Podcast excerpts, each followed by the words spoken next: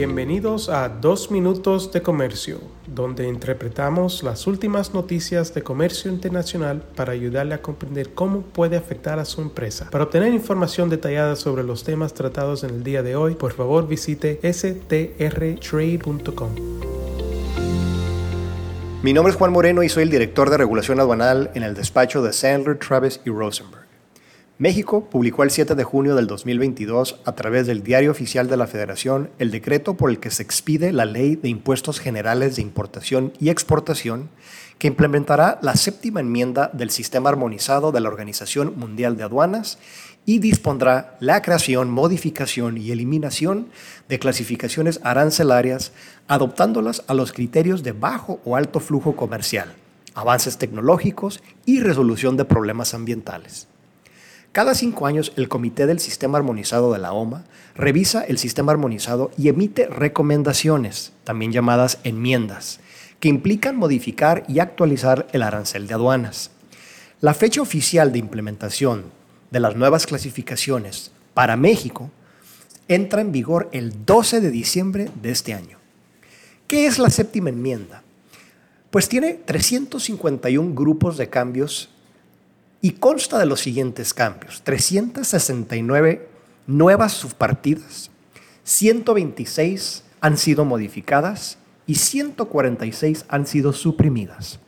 531 nuevas partidas arancelarias fueron creadas, 803 fueron modificadas y 259 eliminadas. Como se pueden dar cuenta, es un cambio significativo al sistema armonizado.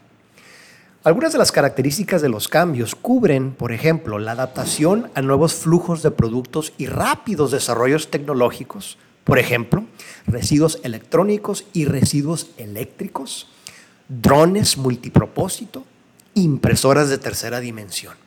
También clasificación arancelaria específica para la resolución de problemas ambientales y sociales, por ejemplo, nuevos productos de tabaco y nicotina, kits de diagnóstico rápido, productos de doble uso, productos químicos con potencial de calentamiento global.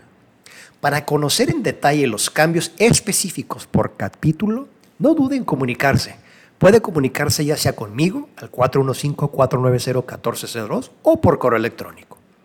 Ahora, aunque México implementará las nuevas clasificaciones arancelarias, no significa que las reglas de origen que cubren los tratados de libre comercio estarán alineadas con las nuevas clasificaciones arancelarias.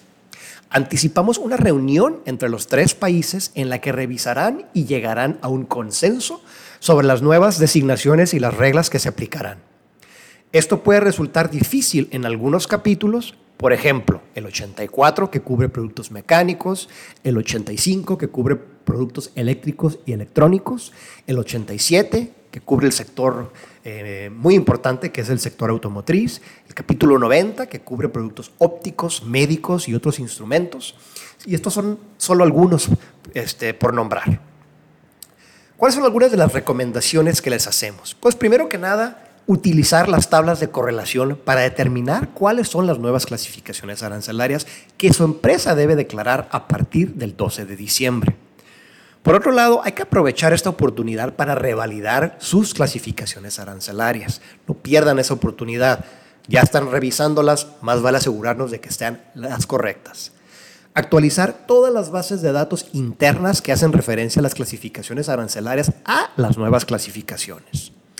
Recuerde que este cambio solo afecta a la clasificación arancelaria para efectos aduaneros de México. Y finalmente, hay que validar que todos los documentos que necesitan hacer referencia a las clasificaciones arancelarias hagan referencia a las correctas a partir del 12 de diciembre. Siempre que importe o exporte fuera de México, es fundamental que actualice sus clasificaciones arancelarias. No tener la clasificación correcta detendrá su envío hasta que se proporcione la clasificación actualizada. Con profesionales en nueve oficinas, Sandler Travis Rosenberg es la firma de abogados más grande del mundo dedicada a asuntos legales de comercio internacional, aduanas y exportación. Este podcast es exclusivamente para fines informativos y no constituye un servicio legal. La contratación de un abogado es una decisión importante que no debe estar basada solamente en publicidad. Pídanos que le enviemos información gratuita por escrito sobre nuestras cualificaciones y experiencia. Envíenos un correo a strespanol.strtrade.com.